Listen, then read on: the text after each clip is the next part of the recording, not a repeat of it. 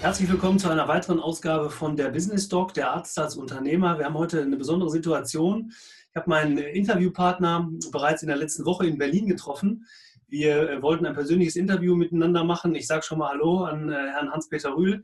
Ähm, wir haben uns in einem, Café, in einem Café in Berlin-Kreuzberg getroffen. Da waren allerdings die Umstände, die Hintergrundgeräusche später so laut, dass wir ähm, das äh, Interview, den Podcast Ihnen so nicht präsentieren wollten. Und wir haben uns jetzt heute dazu entschlossen, ein Video-Interview zu machen. Herr Rühl, vielen Dank nochmal.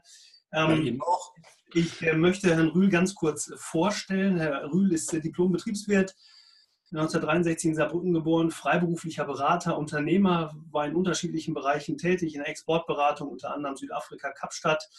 Ähm, und dann, das lese ich einmal vor, Herr Hans-Peter Rühl ist darauf spezialisiert, Führungskräfte und Selbstständige in kurzer Zeit fundiert und nachhaltig zu den Themen Bilanz, BWA und Kostenrechnung zu schulen.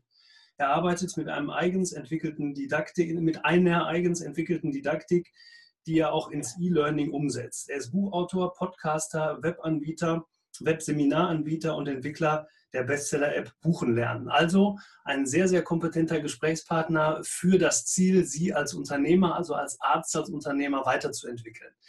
Das, was wir heute besprechen wollen, ist, warum ist es für den Arzt als Unternehmer wichtig, seine eigene Buchhaltung zu kennen, seine BWA lesen zu können und das auf vielleicht eine spielerische Art und Weise.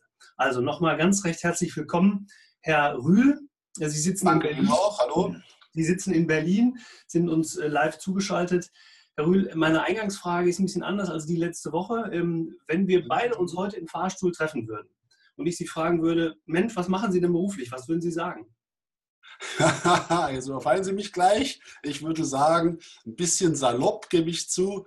Ich bringe Führungskräften Rechnungswesen bei. Okay. Und mit Führungskräften meine ich die, die nicht aus dem Rechnungswesen kommen. Also Selbstständige, Entscheiderinnen, Entscheider, die keine Profis sein wollen, auch nicht müssen, die andere Aufgaben haben, die Führungsaufgaben haben, die aber sehr wohl die Zahlen im Prinzip verstehen sollten, die sie von der Controllingabteilung, von der Steuerberatung oder anderen vorgelegt bekommen, einfach damit sie kompetent mit denen reden können, dass mhm. da ein Austausch möglich ist.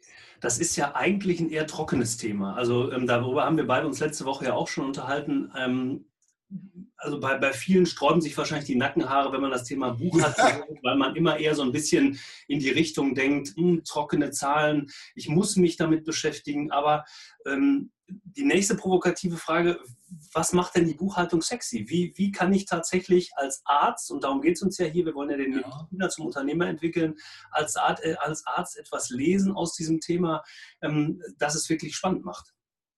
Ja, das ist ein weit verbreitetes Problem, das Buchhaltung, und ich kann es auch teilweise nachvollziehen zunächst. Wir können ja auch gerne noch ein bisschen über die Gründe reden, mhm. als trocken empfunden wird. Ähm, ich vergleiche sie mal gern mit einer juristischen Ausbildung. Also stellen Sie sich vor, Sie lernen im Studium Gesetze zu irgendetwas und Sie müssen die richtig pauken und die kommen Ihnen trocken vor und so weiter. Das ist ein bisschen langweilig und da sagen viele, hm, will ich das jetzt? Aber wenn Sie das mal gelernt haben und Sie hinterher vor Gericht Prozesse führen, als Anwältin, als Anwalt oder als Richterin entscheiden, was ich tue, dann ist es hochspannend. Ja? Das heißt, man lernt damit ein Handwerkszeug, mit dem man später sehr spannende Sachen machen kann. Das ist die eine Antwort. Mhm. Und die zweite Antwort, da weiche ich aber jetzt ein bisschen von Ihrem Thema ab, da müssen Sie auch nicht tiefer drauf eingehen, wenn Sie wollen, aber das ist mir so ein bisschen Herzensanliegen. Ich halte die Rechnungswesen-Ausbildung, wie sie durchgeführt wird, in Deutschland grundsätzlich für problematisch. Ähm, wir bilden mehr Leute aus, die wie Finanzbeamte denken, als äh, dass wir Leute ausbilden, die wie unternehmerische Entscheider denken, die diese Zahlen nutzen sollen. Ja. Mhm. Das passt ganz genau zu unserem Thema, ja, ganz genau. Okay, und da sehe ich so ein bisschen das Problem auch. Und dann kann ich es den Leuten noch nicht verübeln, dass sie sagen, das hat mir keinen Spaß gemacht. Ich denke, das geht auch anders. Das muss nicht so sein. Ja? Aber das sind so ein bisschen die beiden äh, Eckdaten als Antwort. Mhm. Ähm, jetzt ist der Arzt ja ursprünglich angetreten, als Mediziner Menschen zu helfen. Ähm, mhm. und auch ähm, letztendlich nicht, wie Sie gerade ja auch gesagt haben, in der medizinischen Ausbildung darauf vorbereitet, sich mit den Themen Buchhaltung und so weiter auseinanderzusetzen. Da stößt er ja auch erst dann drauf, wenn er tatsächlich in der Niederlassung ähm, ist, beziehungsweise eine eigene Praxis hat. Ja. Ähm, Trotzdem ist es ja wichtig, Verantwortung zu übernehmen und zu sagen, ich lese oder ich schaue mir das an und nehme diese Zahlen nicht nur auf, die ich da von meinem Steuerberater bekomme, sondern versuche sie auch unternehmerisch ähm, ja, zu behandeln. Ähm, Gibt es da einen Tipp von Ihnen, wie gehe ich mit meiner Buchhaltung um oder mit meiner BWA? Ja, ähm, glaube schon, der erste wichtige Ansatz, Sie müssen und sollen nicht Buchhalter werden. Mhm. Das heißt, diese ganzen Details, die die Profis wissen müssen, rechtliche Vorschriften, Gesetze, Paragraphen, Gerichtsurteile, all das, wo die Steuerberater fit sein müssen und sich ständig fortbilden. Diese ganze Tiefe brauchen sie nicht und sollen sie nicht haben. Ähm, es ist ein bisschen vergleichbar mit äh, dem Management. Eine Geschäftsführerin zum Beispiel, ein Geschäftsführer, die haben dieses Wissen auch nicht. Die verlassen sich auf ihre Profis, aber sie haben dieses Grundverständnis, das man braucht, um mit denen auf Augenhöhe einigermaßen reden zu können. Das heißt, der erste Tipp ist, ja, bleiben Sie Medizinerin oder Mediziner. Sie müssen nicht Buchhalter werden. Ja? Aber geben Sie es den Profis, die es für Sie vorbereiten. Lernen Sie aber bitte so viel, dass Sie das, was Sie zurückkriegen an Auswertungen, also mhm. an Bilanzen in größeren Firmen, äh, wenn Sie Freiberufler sind, eine BWA, eine betriebswirtschaftliche Auswertung, dass Sie das zumindest im Prinzip lesen können, verstehen können, damit Sie sich auch beraten lassen können und damit Sie auch äh, Fragen konkret stellen können. Und die gute Nachricht dazu ist, Sie müssen eben nicht Vollprofi werden mit dem Fach, um trotzdem mit den Profis gut zusammenarbeiten zu können. Okay, das bedeutet also, wenn ich Sie richtig verstehe, ein, eine, ähm, ja, man, man, man lehrt den Arzt auf eine Augenhöhe zu kommen mit seinem Gesprächspartner. Das kann auf der einen Seite ja der Steuerberater sein, wo ich dann Fragen stellen kann an den Berater, die mich wirklich weiterbringen zu einem gewissen Thema. Das kann aber letztendlich auch wichtig sein, wenn ich zum Beispiel mit, ähm, mit, meinem Bank, mit meiner Bank, mit meinem Bankpartner mit meinen Zahlen zur Bank gehe, weil ich vielleicht eine neue Investition tätigen möchte, weil ich aufgrund der Investition, die ich getätigt habe, dieses, ähm, diese Zahlen ja mit der Bank auch besprechen muss, richtig? Genau. Genau darauf soll es rauslaufen. Und wenn ich sage, auf Augenhöhe sprechen, soll das nicht heißen, man weiß gleich viel. Natürlich nicht. Ja? Das ist überhaupt nicht der Punkt. Aber man weiß nicht mehr gar nichts. Und das Schöne bei diesem Rechnungswesen und auch bei der doppelten Buchführung, ähm, das sollte ein bisschen in Vergessenheit geraten, aber das System ist, äh, ich glaube, mittlerweile über 700 Jahre alt. Okay. Und damals, also 1492, hat erstmals ein Mönch das in einem Buch zusammengefasst. Ja? Und damals gab es, also Steuern gab es schon, aber es gab noch kein Finanzamt in der heutigen Form mit diesen ganzen Rechtsvorschriften.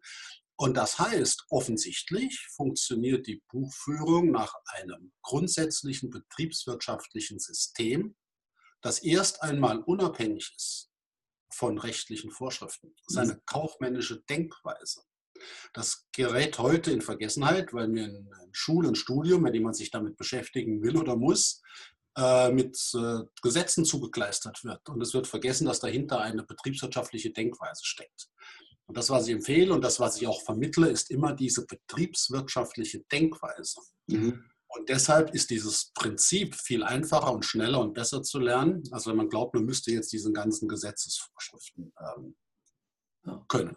Und da haben Sie ja für sich auch eine spezielle Methodik entwickelt, Ihren äh, Mandanten, Klienten das auch so beizubringen, dass man es nachvollziehen kann und verstehen kann. Können Sie vielleicht da zwei Sätze zu sagen, wo liegt Ihre Besonderheit? Oder wie ja, gerne.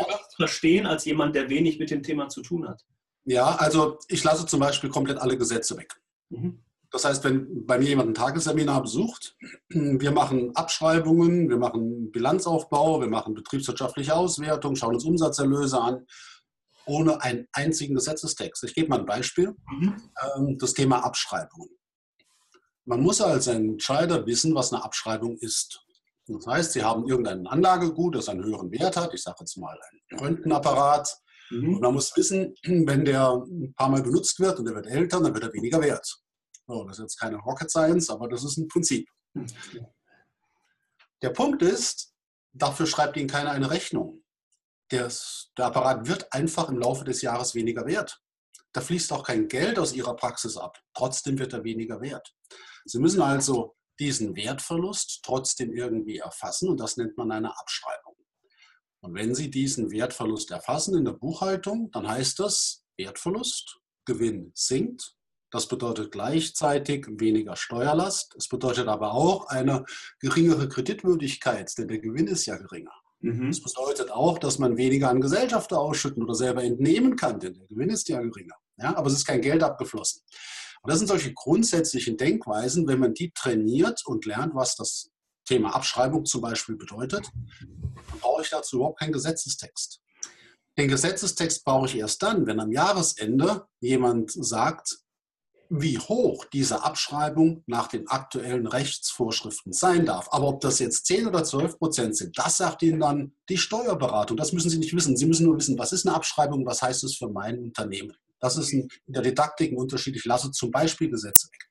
Ja, okay. Das heißt also, dass ich in dem Gespräch wiederum mit meinem Banker, mit meinem Steuerberater dieses Thema einfach mal ansprechen kann und sagen kann, was ist dieses, was hast du da gebucht, welche Hintergründe hat das, ähm, was bedeutet das für meine Liquidität, also ich sag mal für meinen, für meinen Geldbeutel. Ne? Oder auch für den Gewinn, genau, richtig, ja. Das ist ja das, was uns letztendlich ähm, als Unternehmer immer interessiert oder den Arzt natürlich dann genauso als Unternehmer interessiert. Was bleibt mir über und wie kann ich vielleicht auch diese, bleiben wir mal beim Thema Abschreibung, so nutzen, dass ich trotzdem einen Vorteil daraus ziehen kann ähm, und für mich als Unternehmer das ja, positiv unternehmerisch umsetzen kann? Das ist eine sehr schöne Frage, denn das ist in der Tat etwas, was man auch als ähm, Unternehmenschef oder Chefin nutzen kann. Ähm, Sie gehen zu Ihrer Steuerberatung und was oder Ihre Buchhaltung auch, wer immer das für Sie macht, und Sie müssen denen sagen, was Sie erreichen wollen. Also, wenn wir gerade festgestellt haben, dass Abschreibungen den Gewinn senken und man weiß im Prinzip, dass Abschreibungen nicht auf den Cent genau vorgegeben sind, da gibt es manchmal Wahlmöglichkeiten von bis, ein bisschen höher, ein bisschen niedriger, ohne da jetzt im Näheren drauf einzugehen. Dann müssen Sie zu Ihrer Steuerberatung sagen, hm, dieses Jahr habe ich einen, so wie es aussieht, einen richtig hohen Gewinn. Ich muss wahrscheinlich viele Steuern bezahlen.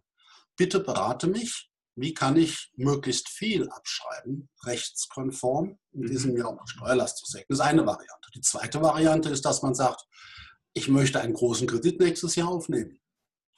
Bitte berate mich, wie kann die Abschreibung möglichst gering ausfallen in diesem Jahr, damit der Gewinn höher wird mhm. und meine Kreditmöglichkeit steigt. Alles im Rahmen der rechtlichen Bandbreiten. Ja, das ist keine Trickserei, das ist einfach ein ganz normales Verfahren, und das hängt auch damit zusammen, dass man nie so hundertprozentig, tatsächlich nicht, hundertprozentig genau sagen kann, wie viel Wert hat denn jetzt ein Röntgenpräparat verloren nach einem Jahr. Ist es ein bisschen mehr oder ein bisschen weniger? Also das ist auch tatsächlich nicht so eindeutig festlegbar. Deshalb mhm. gibt es da oft Bandbreiten. Mhm. Und wenn es diese Bandbreiten gibt und wie die aussehen, dazu werden Sie dann beraten. Das müssen Sie dann nicht wissen. Okay.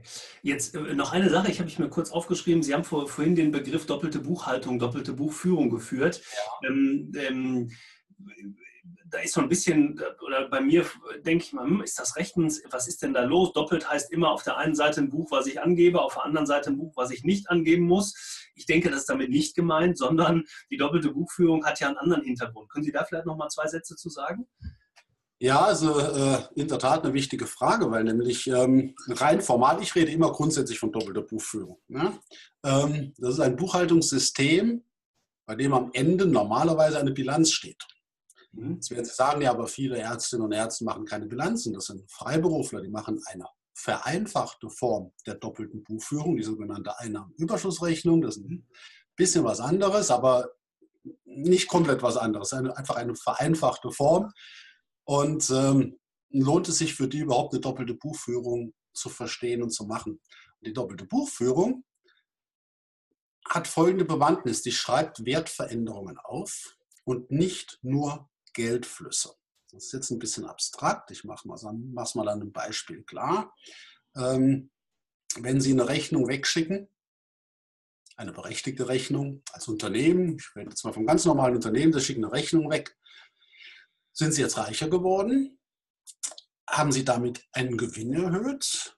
Oder passiert das erst, wenn der Kunde auch tatsächlich zahlt? Mhm. Und in der doppelten Buchführung geht man nach Werten. Man sagt, ja, wenn die Rechnung weggeschickt wird, steigt der Gewinn, auch wenn der Kunde noch nicht bezahlt hat, weil wir haben eine rechtliche sogenannte Forderung. Das ist auch ein Wert. Okay. Der liegt zwar nicht in Cash vor, aber es ist ein Wert. Also buchen wir den. Forderungen an Umsatzerlöse zum Beispiel. Mhm. Der in der vereinfachten Einnahmeüberschussrechnung macht man das nicht. Man wartet, bis das Geld da ist oder bis es abfließt. Man sagt also, wenn Geld rausfließt, werde ich ärmer, wenn Geld reinfließt, werde ich reicher. Ja? Und das macht die doppelte Buchführung viel genauer. Die unterscheidet da sehr wohl, wann Geld fließt, wann Wertveränderungen stattfinden. Das ist nicht immer identisch. Okay.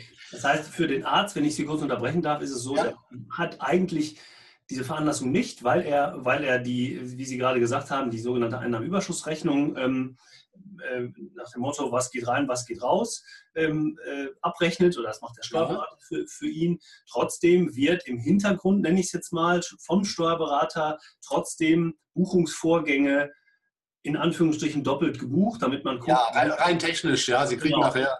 Genau. Rein technisch wäre das so, genau. Also ich muss mir da jetzt keine Sorgen machen, mache ich irgendwas falsch, weil ich nicht noch ein zweites Buch habe, wo ich irgendwas reinschreibe. Ne? So. Nein, die Sorge muss man sich Gott sei Dank nicht machen.